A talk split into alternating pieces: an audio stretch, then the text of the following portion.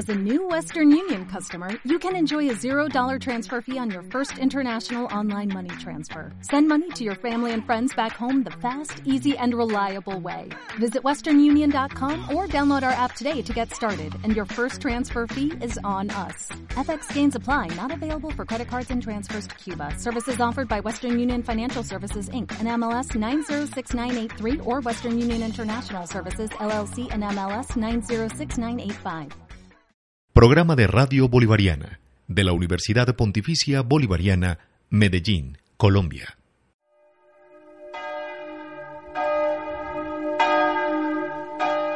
En Radio Bolivariana presentamos Columna de Fuego.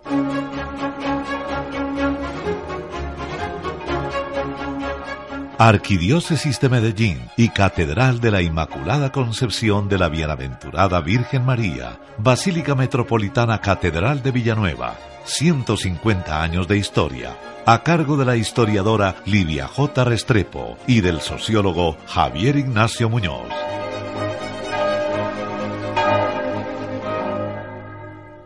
Iba Yahvé delante de ellos de día en columna de nube para guiarlos en su camino y de noche en columna de fuego para alumbrarlos y que pudiesen así marchar lo mismo de día que de noche. La columna de nube no se apartaba del pueblo de día ni de noche la columna de fuego. Éxodo capítulo 13 versos 21 y 22.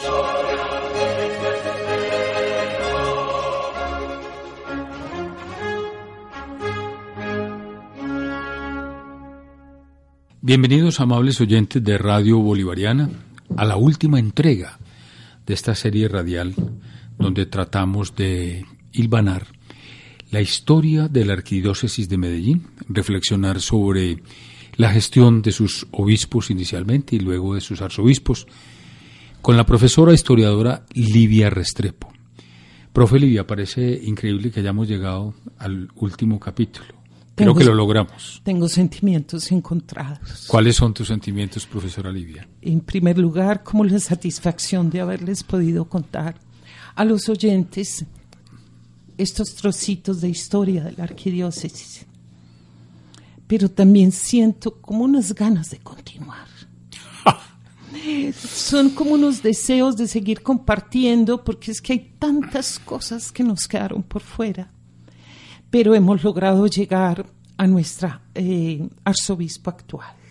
Somos conscientes que en 60 minutos de cada entrega es muy difícil profundizar. Sí, pero bueno, está este, este primer repaso a algo que podrá ser mucho más profundo como lo hacen ustedes los historiadores.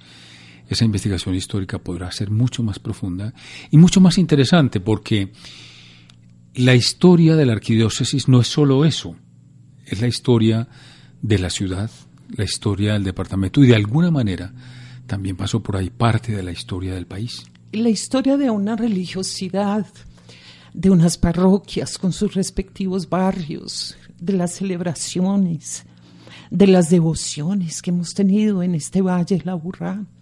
Pienso que es una historia que es susceptible de ser ampliada en muchos sentidos, pero bueno, esto es como un juego que tiene unas reglas y que tiene un límite. Ahora bien, revisando toda esa gestión de los señores obispos y arzobispos en la diócesis y arquidiócesis de Medellín luego, uno ve ese esfuerzo, esa cantidad de trabajo, ese liderazgo y ese papel tan clave de referencia en la historia de la ciudad de lo que son los obispos y su trabajo. No se podría entender. Eh, le cuento, profesor Javier Ignacio, que en los últimos años en las facultades y en las carreras de historia con sus investigadores, cada vez más viene un interés por entrelazar a una historia económica, una historia social, una historia de las mentalidades, empezar a delinear, a proyectar trabajos de investigación sobre esa religiosidad en Antioquia y no solamente la religión católica, por supuesto. Hay un gran interés por empezar a realizar esa trama y la urdimbre de la historia con ese tejido tan especial que tiene que ver la religión, la institución de la iglesia, las prácticas devotas. La religiosidad popular. La religiosidad popular, que a veces inclusive hay debates en torno a eso, de qué es lo que significa popular. A la religiosidad del sincretismo, de la mezcla que se derivó a través de esos mestizajes culturales, además de los raciales. Entonces uno empieza a ver aparecer en Buenos Aires, en Lima, en México, aquí mismo, en Santa Fe, Bogotá, y hace varios años aquí en Medellín, ese interés tan profundo sobre esa presencia de la Iglesia Católica y la presencia de estos pastores, pero también en lo determinante que se va haciendo en esta historia y en cualquier otra, echar una miradita acerca de lo que fue ese catolicismo. Muy bien, vamos al año de 2010. El 16 de febrero renunció el anterior señor arzobispo, Monseñor Alberto Giraldo Jaramillo. Y en su reemplazo se nombró a Monseñor Ricardo Tobón Restrepo, actual arzobispo de Medellín. Monseñor Ricardo nació el 8 de mayo de 1951 en un pueblecito muy especial del nordeste antioqueño, en Ituango, municipio de la diócesis de Santa Rosa de Osos, aquí en este departamento de Antioquia. Brevemente algunos datos de la biografía académica de Monseñor eh, Ricardo Antonio Tobón Restrepo. Cursó sus estudios de primaria en su pueblo natal, en Ituango, el bachillerato lo realizó en el Seminario Conciliar Santo Tomás de Aquino de su diócesis de origen y los cursos institucionales de Filosofía y Teología en la misma sede. Frecuentó la Pontificia Universidad Gregoriana de Roma, donde obtuvo la licenciatura y el doctorado en Filosofía. Ha desempeñado los siguientes cargos a lo largo de su vida sacerdotal. En su diócesis fue, de 1975 a 1981, vicario parroquial del Señor de los Milagros en San Pedro, Antioquia. Fue trasladado en 1981 con igual cargo a la parroquia de Don Matías. Fue miembro del equipo diocesano de Pastoral de Santa Rosa de Osos. Tras su regreso a Colombia después de los estudios del doctorado en filosofía en el Colegio Pío Latinoamericano de la Pontificia Universidad Gregoriana de Roma, fue formador y profesor del Seminario Diocesano Santo Tomás de Aquino de Santa Rosa de Osos hasta el año 92. Desde finales de ese año, el reverendo padre Ricardo Tobón ejerce su labor ministerial como colaborador local de la representación pontificia en Colombia, lo cual le da posteriormente un conocimiento fuerte de la curia rumana y de la manera como allí se administra, cómo se mueve, de los prelados, de lo que es la diplomacia de la Santa Sede, etcétera. El 25 de abril de 2003, su santidad Juan Pablo II lo nombró, su santidad hoy San Juan Pablo II lo nombró obispo de la diócesis de Sonsón Río Negro y recibió su ordenación episcopal el 14 de junio de 2003. El 16 de febrero, como ya lo dijimos, del 2010, su santidad Benedicto XVI, hoy Papa emérito, ya retirado, lo nombró arzobispo de Medellín y tomó posesión de la sede el 8 de mayo de 2010 y el 5 de julio de 2017 la Asamblea Plenaria del Episcopado lo nombró como vicepresidente de la Conferencia Episcopal de Colombia. Como podemos ver, es un sacerdote, un hombre con excelente formación académica, con una trayectoria administrativa, con una trayectoria como pastor, un hombre que llegó muy bien para establecerse en esta arquidiócesis de Medellín. Es un maestro de la liturgia.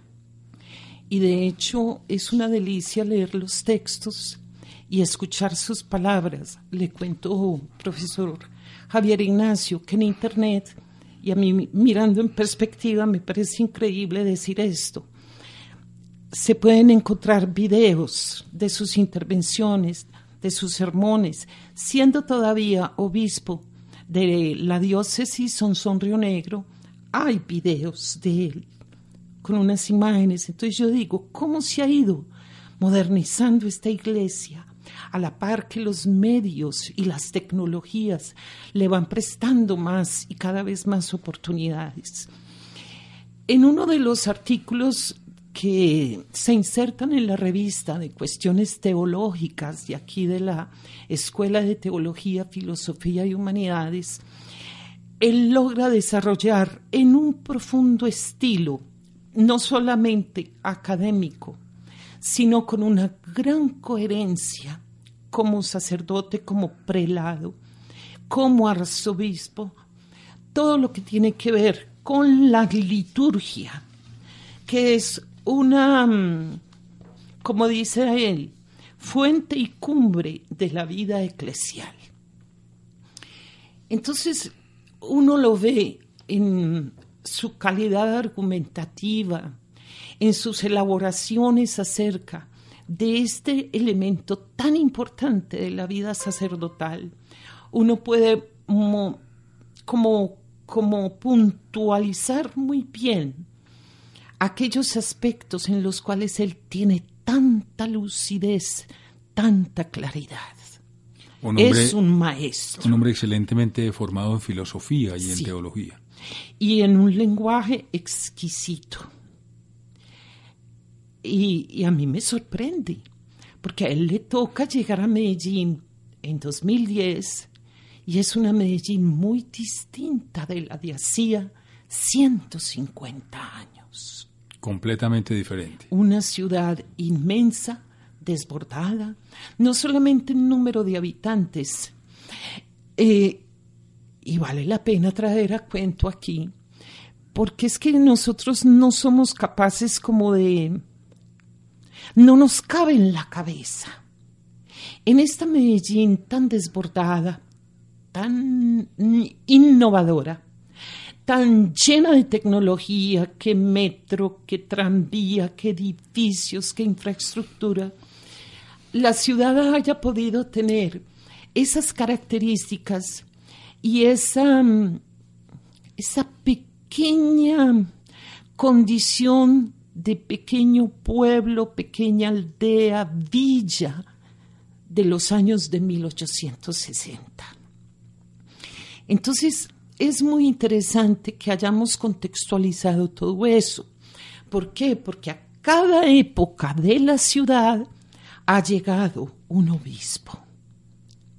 Y resulta que cuando llega eh, nuestro arzobispo Ricardo Tobón Restrepo, a los tres años se encontró con que un periódico, el mm, New Journal Times, y una sociedad acerca de la ciudad estaban llevando a cabo una como una especie de campeonato, competencia de cuál era la ciudad más innovadora.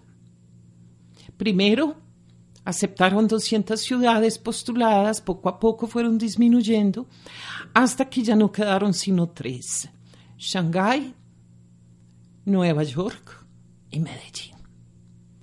¿Y cómo es que en 2013 a Medellín le otorgan el título de la ciudad más innovadora del mundo? Una ciudad inmensa que ha tratado, yo no digo que no, de la mano de sus alcaldes, de la municipalidad, de una cantidad de entidades, por supuesto, eh, llámese como se llame, vimos en otras épocas como la, la élite intelectual, cultural de Medellín hacía un gran esfuerzo por esta ciudad.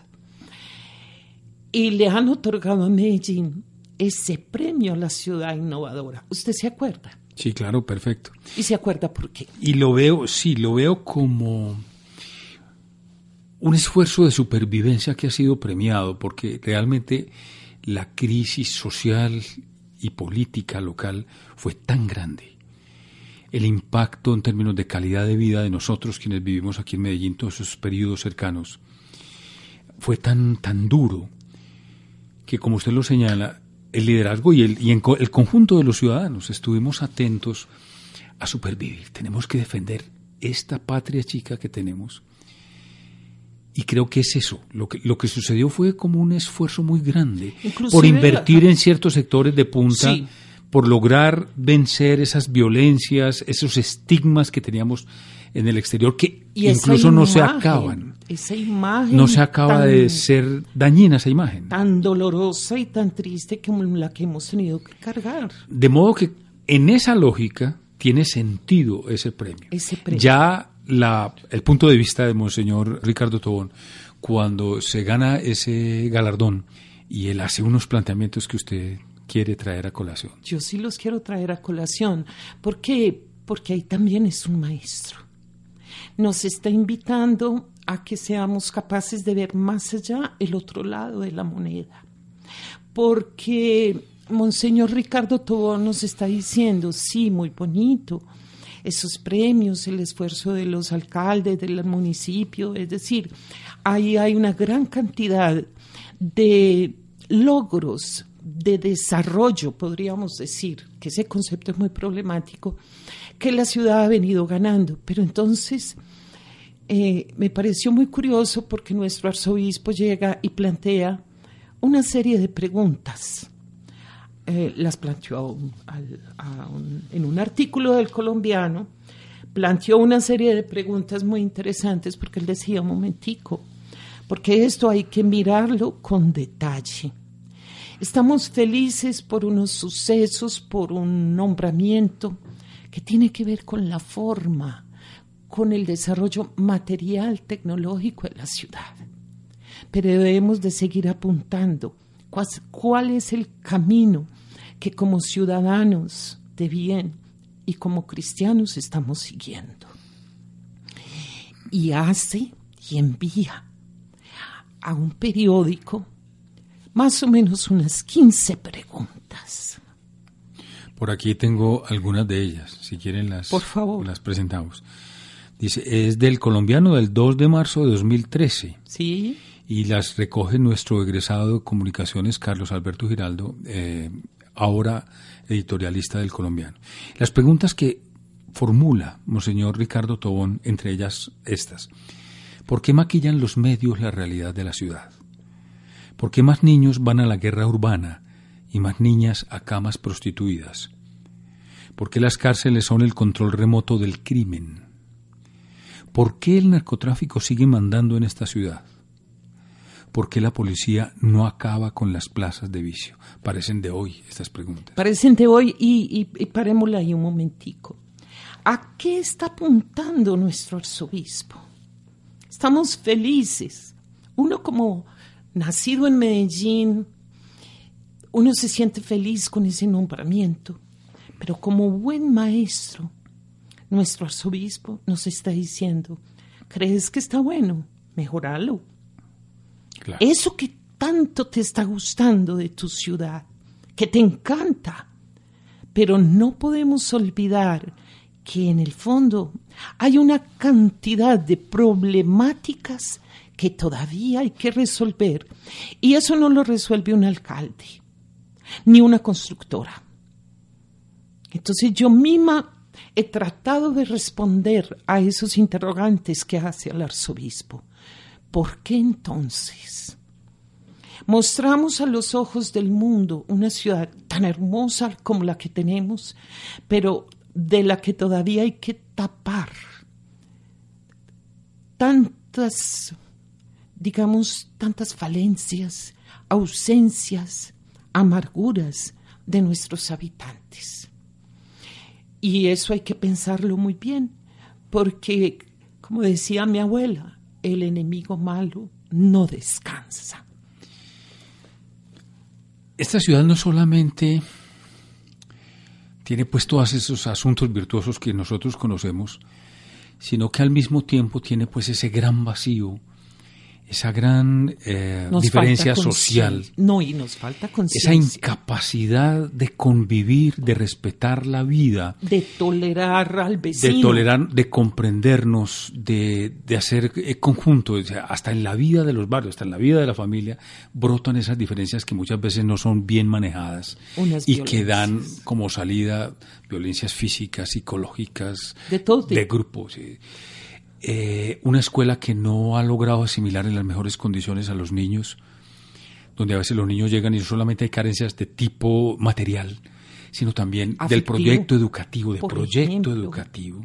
Sí, violencias que, por ejemplo, el bullying, por ejemplo, Eso el maltrato terrible, entre profesores, estudiantes, ¿Qué tan cristiano es? ¿Qué tan cristiano es todo ese fenómeno que hoy tiene nombre propio, el matoneo o el bullying? ¿Qué es lo que está sucediendo con nuestras escuelas? Y eso que tenemos, parques, bibliotecas, casas, museos, casas de la cultura, que y colegios parroquiales Y- e instituciones educativas católicas como esta universidad desde la que estamos originando esta serie. Y entonces me encanta que el señor arzobispo haya empezado a mostrar, no hagan tanta fiesta, O por lo menos la fiesta matícenla. matícenla, suavícenla. Sí, sí. Él es muy directo. ¿Usted ha hablado alguna vez con él? Sí, claro. Él es muy directo. No se anda No da rodeos. con aguas tintas ni nada. Él es muy claro, él sabe muy bien para dónde va. De tal manera que él le señalaba con estos interrogantes a nuestro querido periodista Carlos Alberto Giraldo Sí. esa serie de inquietudes. Continúe leyendo, por favor. Mire usted, es exactamente la pregunta por la innovación. Dice, ¿por qué a pesar de tanta tecnología y modernismo no se enseña la convivencia? ¿Por qué circulan armas por montones y nadie ve nada? ¿Por qué no se aplica justicia y campea la impunidad? Que son las cosas más bravas de, de la vida de la ciudad. ¿Por qué proliferan oficinas de sicarios y de cobro de deudas mafiosas? ¿Por qué a pesar de tanta riqueza y desarrollo hay tanta, Tanta pobreza, tanta exclusión, Sí. tanta gente que Falta de oportunidades. no tiene oportunidades, que no logra tener salud, no logra tener vivienda, no logra tener buenos ingresos, no logra acceso a los servicios educativos. O sea, es una ciudad que maltrata. Entonces yo lo que veo es que sigue siendo una preocupación de aquellos obispos, ahora con el arzobispo, es esa preocupación de fondo por la sociedad, por los más pobres, por los desposeídos y también por los explotados. Mire usted esta otra Por favor. pregunta de nuestro señor arzobispo. ¿Por qué los más ricos son tan indolentes y no entienden que tanto egoísmo multiplica los resentimientos? Somos resentidos. Muchas veces algunas prácticas delincuenciales tienen que ver con eso. No, y hay una, hay una manera muy curiosa. Yo siempre lo he sostenido. Yo soy nacida en Medellín. No nací en el parque de Berrío propiamente, pero sí mi madre me tuvo en el seno del hogar, como se estilaba en los años 50, que pocas veces las mujeres iban a la clínica de maternidad. Nací en Medellín. Amo profundamente mi ciudad y por eso la estudio, leo, investigo, me encanta compartir y escuchar con otros. Pero me ha pasado que muchas veces yo señalo algún defecto, no de Medellín, sino de sus habitantes, y es inaudito que una persona como una docente, investigadora, académica, señale qué es lo que nosotros tenemos que corregir. No solamente desde el punto de vista cultural, educativo, sino desde un punto de vista ciudadano, ético y, ¿por qué no?, religioso y moral también. Reveladora de la manera de ser y de la manera de pensar de Monseñor Ricardo Tobón es esta pregunta. ¿Cuál es? ¿Por qué las iglesias llenas de fieles no estimulan la conciencia social y el cambio moral que necesitamos? ¿Y usted sabe qué indica esa pregunta?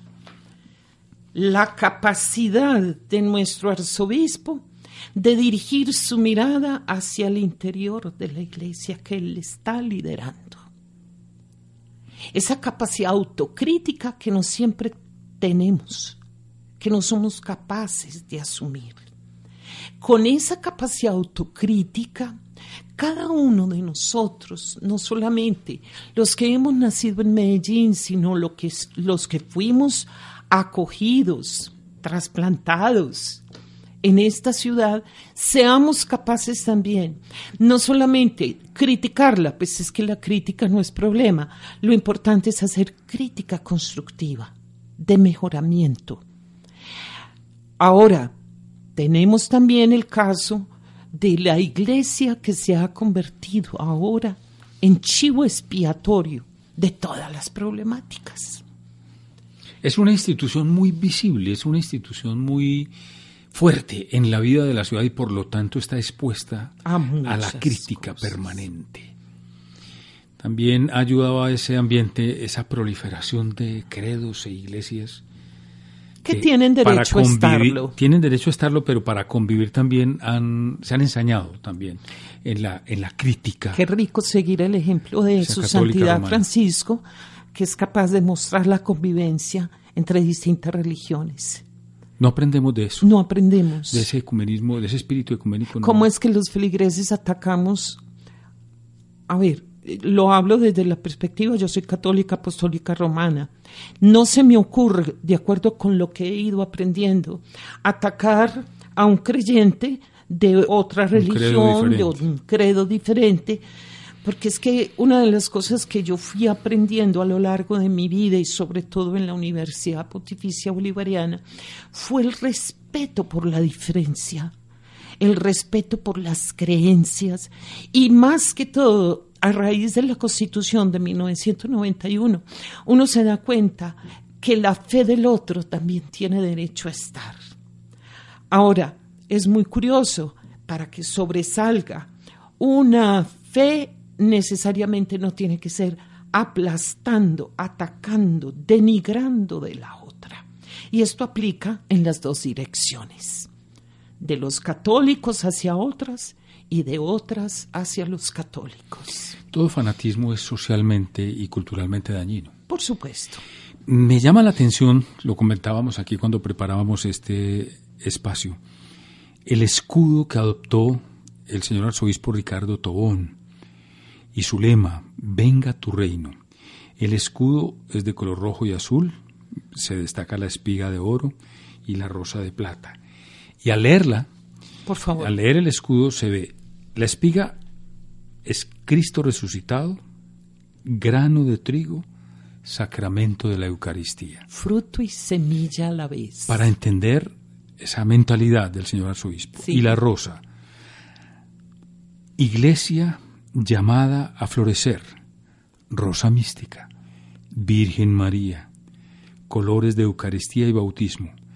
Y el lema de este señor arzobispo Ricardo, enseñar, santificar, pastorear. Y a fe que lo hace, lo cumple. Él lo cumple. Mm, a veces uno escucha comentarios que es una persona autoritaria. No es que sea autoritario, es que es tímido. Es tímido. Es de pocas palabras, muy educado, muy formal cuando se dirige a las personas. Y él sabe que tiene una tarea ardua, pero de la misma manera, dentro de esa, ese silencio que él mantiene, porque él es como silencioso, él no hace alaracas. Y cuando escribe, escribe de manera contundente, al grano, a lo que vamos. Para la clase política regional ha sido un poco incómodo él, Sí, porque, porque él sus no planteamientos son severos, Sí, o sea, él no critica adula los planes de desarrollo, critica el rumbo que va a tomar la ciudad, es muy fuerte al llamar la atención sobre esas llamadas patologías sociales, cuando se desatan las violencias, cuando crecen los homicidios, cuando la inversión parece no dirigirse a asuntos prioritarios que van a mejorar la calidad de vida de la mayoría de la gente. No, y, al- y a problemas de fondo de la gente.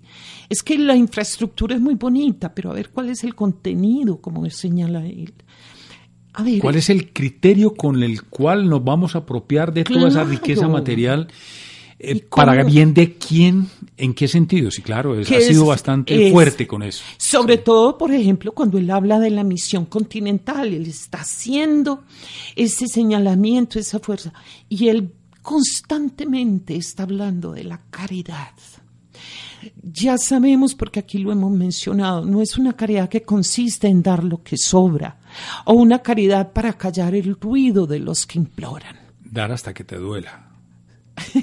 es otra caridad que tiene que ver es más bien con las oportunidades que se están generando, Con reconocer al otro como hermano. con su dignidad, con el valor de la vida humana. Nos falta demasiado en ese punto. Yo creo que sí. A mí me encanta, ahora que usted mencionaba el, el lema del escudo, usted está como contentico últimamente con la heráldica. Y me encanta, por ejemplo, ver toda esa mm, descripción que usted hace. El haz de trigo, Jesús, que es semilla y fruto a la vez. No es casual que cuando él habla de la liturgia, es la fuente y cumbre, es decir, punto de llegada, el origen y el punto de llegada de la vida de la iglesia. Como yo le explicaba, él empieza dentro de una profunda coherencia filosófica y de una manera muy poética le va mostrando a uno ese símbolo tan hermoso del haz de trigo, cómo se va dando allí en esa liturgia fuente y cumbre de la vida eclesial.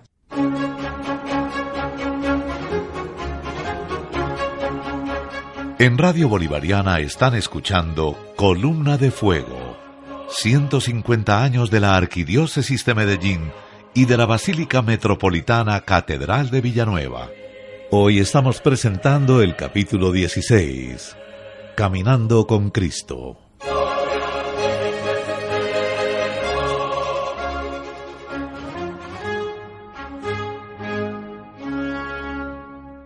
Hay unos textos privilegiados de Monseñor Ricardo, bueno, y hay unas homilías, particularmente asisto siempre los Viernes Santos en la noche a la transmisión que se hace por televisión y radio de sus las llamadas siete palabras, sí. donde él cada año eh, puntualiza asuntos de la fe, asuntos de la condición humana, de la moral, pública, de la ética pública, llama la atención a los mandatarios eh, regionales sobre hacia dónde caminar, sobre qué nos falta, por dónde debería, qué nos falta para poder ser seres humanos grandes en convivencia.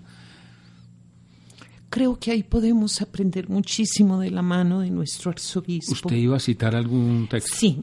Eh, cuando él está hablando y, por eso le digo, me, acordé con ese manojo, ese haz de trigos.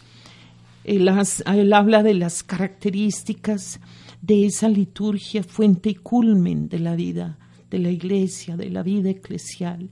Y esas características que debemos recordarlas, porque es que cuando nosotros vamos a una sagrada Eucaristía, muchas veces lo estamos haciendo por cumplir un precepto, porque es nuestra obligación, pero no entendemos la profundidad de lo que implica estar ahí en esa celebración.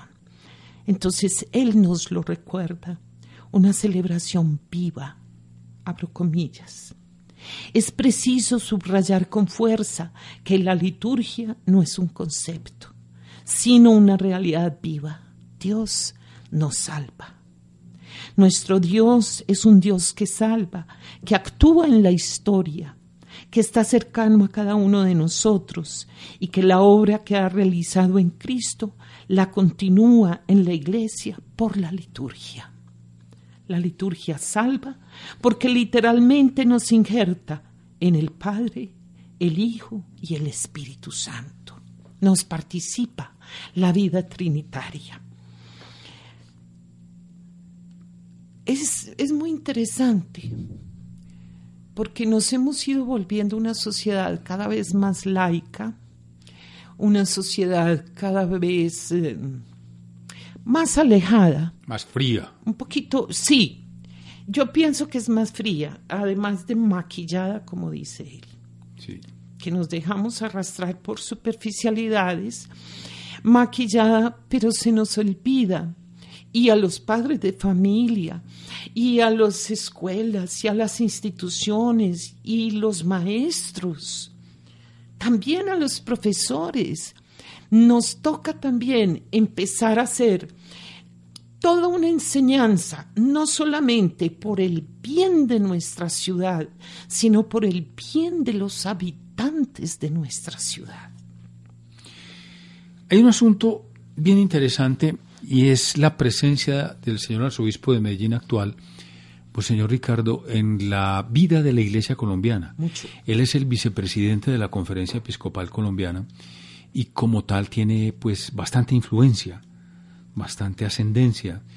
sus palabras, sus decisiones, sus orientaciones en la conferencia eh, han impactado positivamente esa vida de la conferencia episcopal, esa comunión de obispos. Mm, yo quisiera, con lo que usted está diciendo acerca de ese impacto, abrir un pequeño espacio para una lectura de voz y enseguida la comentamos. Perfecto. En un documento titulado La palabra del pastor que se encuentra en medios virtuales, el arzobispo Ricardo Tobón Restrepo expresa No es tarea breve hacer el recuento de las oposiciones, los ataques y las persecuciones que, por diversas causas y desde distintos frentes, ha sufrido la Iglesia a lo largo de los dos mil años de su historia. En realidad se ha cumplido el anuncio de Jesús a sus primeros discípulos. Si me han perseguido a mí, los perseguirán también a ustedes. Juan 15, 20. Actualmente se constata que una serie de las mismas maniobras y estrategias contra la Iglesia en diversos países revela un especial interés por oscurecer su imagen e impedir su misión. Es como una especie de conspiración política y cultural. No se trata de una crítica constructiva que nos sería muy útil para corregir nuestras múltiples y a veces graves fallas. Es más bien el propósito de difundir visiones deformadas de lo que somos, amplia publicidad de delitos o pecados de algunos sacerdotes, afán de legalizar prácticas contra la moral cristiana, empeño en reducir espacios de participación y posibilidades de acción de la Iglesia. Pareciera que se quisiera hacer ver su presencia como innecesaria, su doctrina como una propuesta desfasada para el momento y su actuación como un residuo del pasado que debe desaparecer. Dentro de esa capacidad, esa conciencia histórica que él maneja, de la que constantemente está haciendo referencia, está mirando toda esa trayectoria.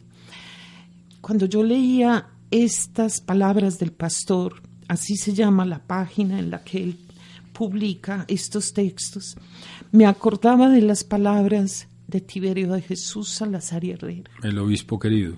Ese obispo para nosotros tan amado, como decía, es que el odio de la iglesia es gratuito. Y a pesar de haber pasado 80 años, nos encontramos con las mismas problemáticas y es tanta la honestidad, la franqueza de nuestro obispo, que él lo dice, sí, tenemos flaquezas, tenemos pecados,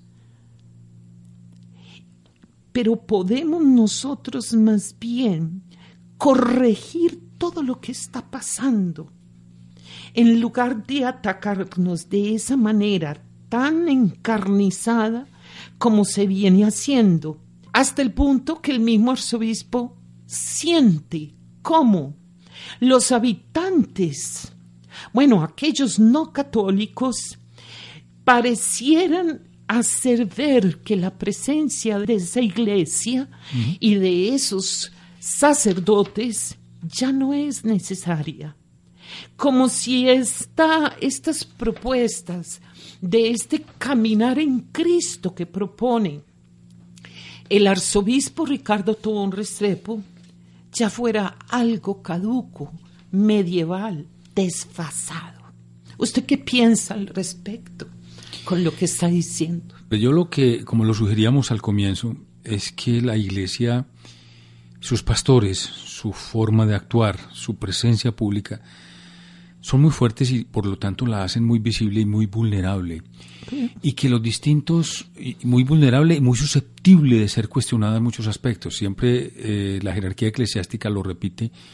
La iglesia es también una obra de hombres, no es solamente una obra de Dios, sino que es una obra de hombres. De seres humanos. Y los seres humanos nos equivocamos, y gravemente como el mismo señor arzobispo lo reconoce.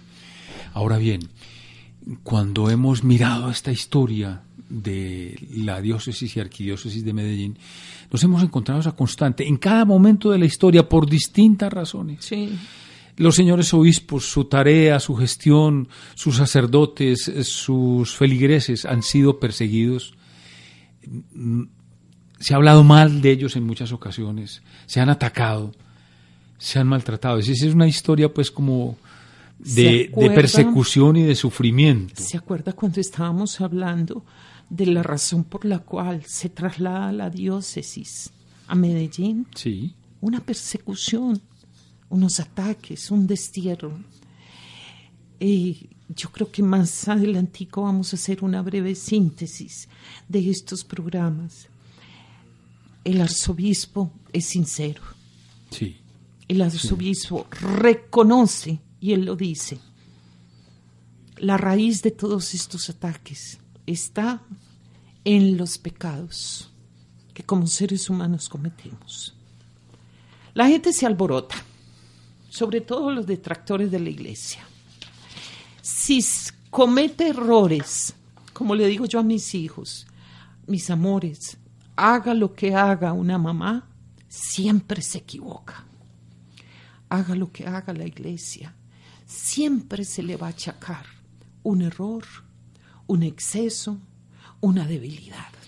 Sin embargo, esta serie radial ha tratado de mirar, por supuesto, no, ocultar las dificultades, pero hemos tratado de mirar es como digamos los aspectos positivos, la grandeza, la, el gusto que han tenido los señores obispos por la ciudad, sí. su trabajo positivo, su trabajo de pastoral social, su esfuerzo por difundir el pensamiento, el magisterio de la Iglesia, Roma, las encíclicas, por tener eh, instituciones de servicio. Hoy no más, vi en televisión un asunto que la televisión señala como muy espectacular.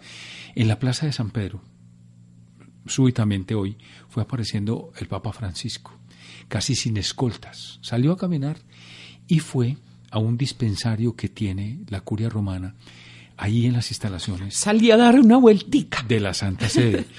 y se encuentra uno que el dispensario es para las personas más pobres de Roma, para los indigentes de Roma, y entonces hay una tarea de tener fondos de los ricos italianos y de fundaciones, más eh, fondos de la propia Iglesia Católica, en la que reciben a las personas indigentes de Roma y les hacen como un chequeo general médico.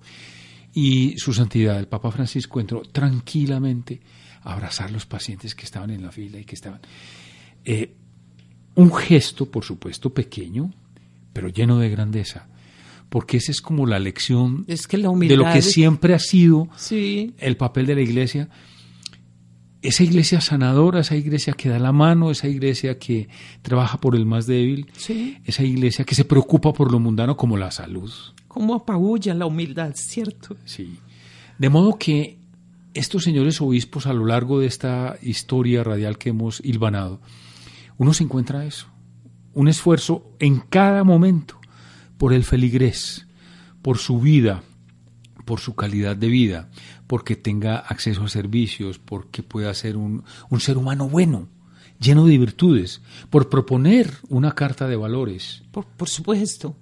Eh, y hemos visto también esa persistencia en cada uno de esos obispos y arzobispos que nos han ido acompañando, a pesar de todo porque ha sido muy adverso. Ha habido unas historias muy impresionantes. Adverso en lo físico, en lo espiritual, en lo religioso, en lo moral, en lo administrativo incluso.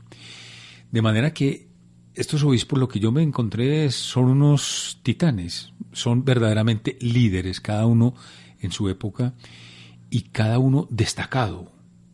Destacado en su momento. Eh, haciendo posición a tantas dificultades y trayendo toda una serie de mensajes tan extraordinarios. En su momento recordaremos esa apertura de horizontes de paz de uno de nuestros últimos arzobispos. Eh, yo creo que vale la pena hacer una segunda lectura de voz de esas mismas palabras de Monseñor Ricardo Tobón Restrepo las palabras del pastor. En la palabra del pastor, el arzobispo Ricardo Tobón Restrepo expresa, se persigue también a la Iglesia porque estorba su mensaje, fastidia su testimonio, es inoportuna su autoridad.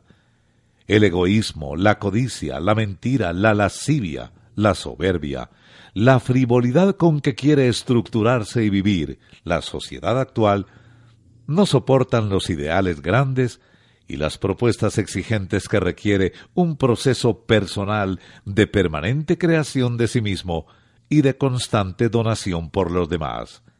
Se cumple una vez más la palabra de Jesús. Cuando echamos las perlas a los puercos, ellos las pisotean con sus patas y se vuelven y nos despedazan. Mateo capítulo 7 verso 6. Ante la persecución a la Iglesia que hoy, como se ha comprobado, es más feroz y refinada que en los primeros siglos del cristianismo, por cuanto se da en todas partes y con nuevos medios, no podemos huir cobardemente, ni quedarnos indolentes, ni entrar en el desaliento, ni vivir en el desencanto y la desesperanza. Hay que ver en esta realidad un llamamiento urgente de Dios a purificarnos, a buscar seriamente la santidad. Este sufrimiento no puede ser inútil. Todos lo tenemos que sentir y aprovechar positiva y fructuosamente. Arzobispo de Medellín, Ricardo Tobón Restrepo, septiembre 6 de 2018. Elegí esas palabras para esta lectura para mm, empezar a tejer ese pequeño cierre que quiero que hagamos de esta columna de fuego, mostrando en concordancia espontánea, sin saberlo, con todo ese pensamiento tan coherente que tiene nuestro arzobispo actual, ir mostrando esta columna de fuego, cómo se fue configurando de la mano de unos pastores en épocas ya lejanas de hace 150 años. Monseñor Ricardo y su santidad, el actual Papa Bergoglio, se conocieron en la Conferencia Episcopal Latinoamericana y en el trabajo que todos han hecho estos señores obispos en, toda América. Se pone en palabras del actual Papa una observación sobre la gestión de Monseñor Ricardo Tobón, que tendríamos que, por supuesto, verificar, pero creo que son acertadas. Dice que el Papa Bergoglio dice, este es el señor arzobispo que hoy necesita Medellín.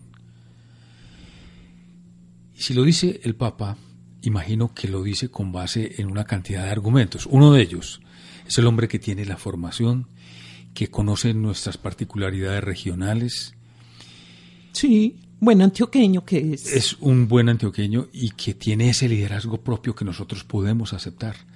Porque entre otras cosas, en la cultura local, da mucha dificultad aceptar liderazgos de afuera, de, de otra procedencia. Seguimos siendo parroquiales en eso. Mucho. Y este montañeros que este somos. Este señor obispo se va muy bien con lo que somos, incluso con la condición de ejecutivo, es decir, de quien toma decisiones en la parte administrativa también, para mantener ese funcionamiento de esto tan complejo que es la arquidiócesis de Medellín. Por supuesto, con un equipo de obispos auxiliares, donde están Monseñor Elkin, Monseñor Mauricio, también unos seres espléndidos que hacen equipo con el señor arzobispo y todos los sacerdotes en todos los puestos, los rectores de los colegios católicos, los párrocos, el canciller de la arquidiócesis, o sea, una cantidad de sacerdotes y laicos que conforman un equipo de trabajo, pero que tienen un claro timonel, que es Monseñor Ricardo, y usted lo ve ahí y claramente. Todas esas, todas esas pastorales que va fundando y va organizando de una manera muy administrativa, muy coherente. Él sabe que para manejar esta ciudad tan inmensa, tan grande, tiene que delegar muchas tareas. Creo que podemos ir cerrando ya la gestión de Monseñor Ricardo. Estuvimos en 16 programas de una hora este. eh, revisando esta historia de la arquidiócesis de Medellín con motivo de esos 150 años. Nuestro primer obispo, Valerio Antonio Jiménez. Recordemos ese esfuerzo tan grande del primer obispo Valerio Antonio Jiménez Hoyos, que viene a modernizar a la iglesia de esta pequeña Bella Pilla. 1868. Sí, señor, y ahí es donde Siglo él XIX. busca un sitio digno para la sede de la diócesis. Y ahí está. Y ahí está.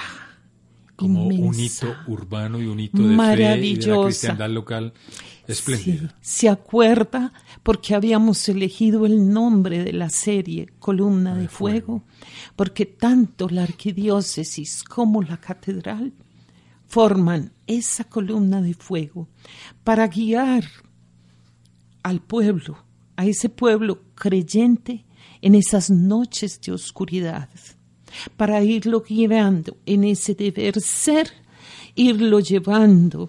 Y eso es una idea que surge en ese momento de 1868. De tal manera que llega el momento, momentos dificilísimos. Acuérdese cuando estábamos hablando de José Ignacio Montoya, ¿se acuerda? Sí, claro. El, el otro obispo eh, que salieron desterrados. Monseñor Valerio Antonio Jiménez, el primer obispo, fue una excelente primera piedra episcopal para esta ciudad. Sí. O sea, eh, desde ahí ya nacimos fuertes como iglesia local. Sí, nacimos con fuerza, nacimos con fortaleza como diócesis y cada vez que yo tengo la oportunidad de estudiar un aspecto más de la vida de Antioquia, de la vida de Medellín, yo siento que me falta mucho que quisiera compartir con muchas personas y aprovechamos este espacio para hacerlo. Me acuerdo de el arzobispo José Joaquín Izaza Ruiz, ¿se acuerda? El obispo sabio, que sabía de física, de astronomía, de química, y que optó por el sacerdocio. Personaje raro para la época, Culto. muy culto. No, pues aquí hay unos nombres de lujo que ya los Por favor, repasamos. repasemos. Además de Monseñor Valerio Antonio, el Monseñor Bernardo Herrera es Restrepo, que se- se ac- Monseñor Joaquín Pardo Vergara. Pero se acuerda por qué lo queremos tanto. Bernardo Herrera Restrepo, bogotano, que se la apostó toda a nuestra catedral. Le dio un impulso, no solamente a la construcción de la catedral, sino al fortalecimiento de la diócesis.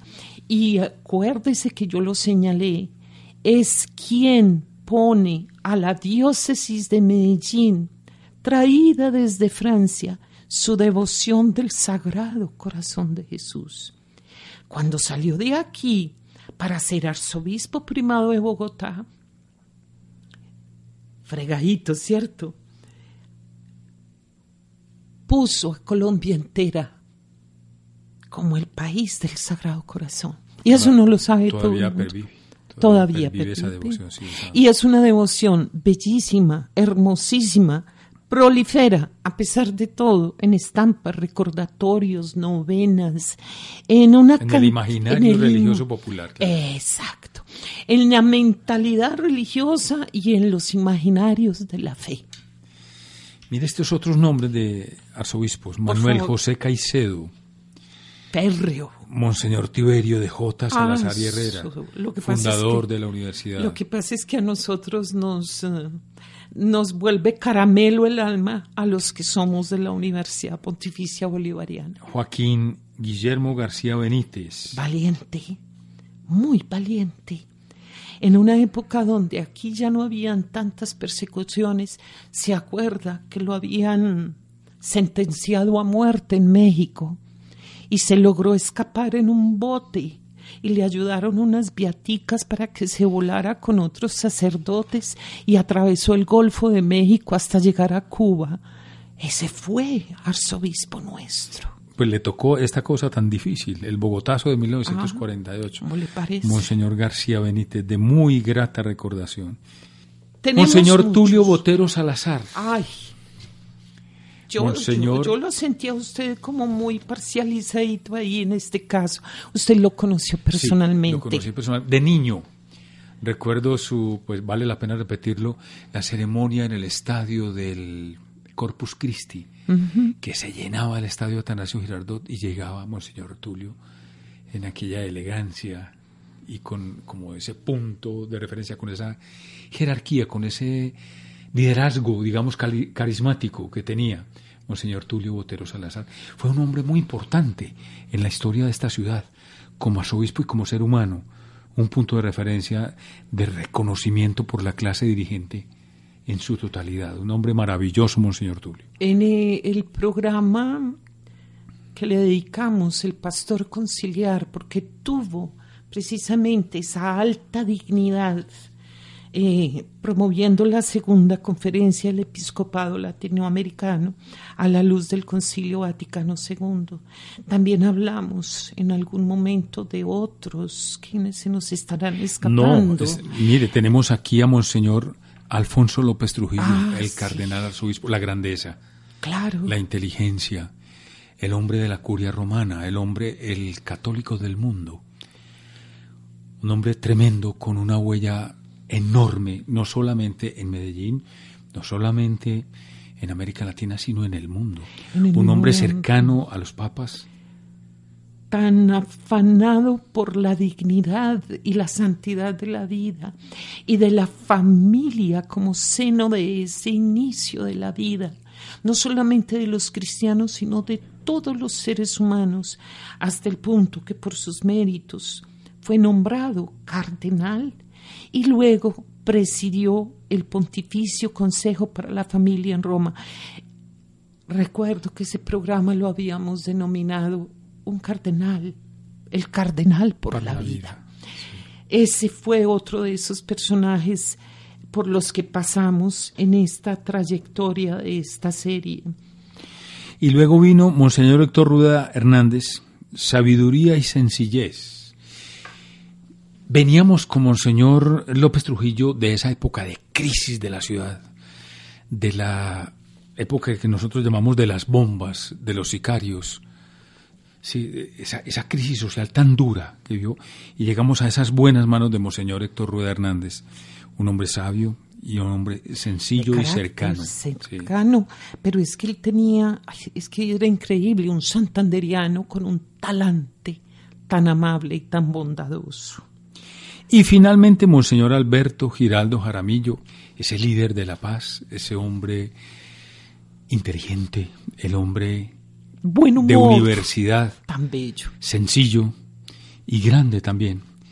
De modo que estamos llegando al final, como usted lo dijo en el comienzo de este programa, siempre quedan muchas cosas en el tintero. La radio pues tiene ese problema de que es muy rápida, el, el, tiempo se va volando y no se logran todos los detalles que pudiera uno tener para profundizar bien en esa gestión. Profe, para mí ha sido una satisfacción eh, tener su liderazgo, su inteligencia, su conocimiento profesional y haberla podido acompañar por lo menos como preguntador y provocador. Estas conversaciones. estas conversaciones que para mí serán inolvidables y espero que así lo sean también para los oyentes. De todo corazón, porque precisamente con este arzobispo eh, él ha marcado una pauta y por eso es que queremos ya hacer cierre y acordarnos del lema que tiene para esta celebración, caminando con Cristo. Muchísimas gracias a nuestros queridos oyentes, a ti Javier Ignacio y a la emisora cultural Radio Bolivariana que nos permitió todos estos gratos momentos. A todos muchas gracias y particularmente a la universidad que tuvo la confianza en nosotros y a la radio bolivariana, la emisora de todos, la máxima nota. Cerramos aquí esta columna de fuego. Hasta la próxima.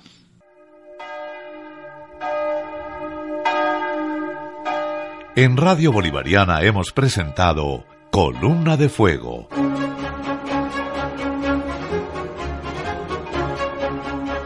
150 años de la Arquidiócesis de Medellín y de la Basílica Metropolitana Catedral de Villanueva, a cargo de la historiadora Livia J. Restrepo y del sociólogo Javier Ignacio Muñoz. Hoy hemos presentado el capítulo 16, Caminando con Cristo.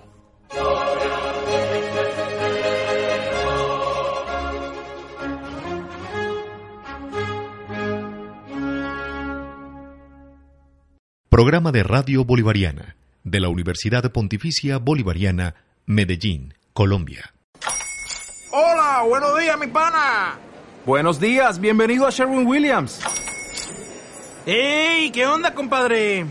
¿Qué onda? Ya tengo lista la pintura que ordenaste en el ProPlus app. Con más de 6.000 representantes en nuestras tiendas listos para atenderte en tu idioma y beneficios para contratistas que encontrarás en aliadopro.com. En Sherwin Williams somos el aliado del PRO.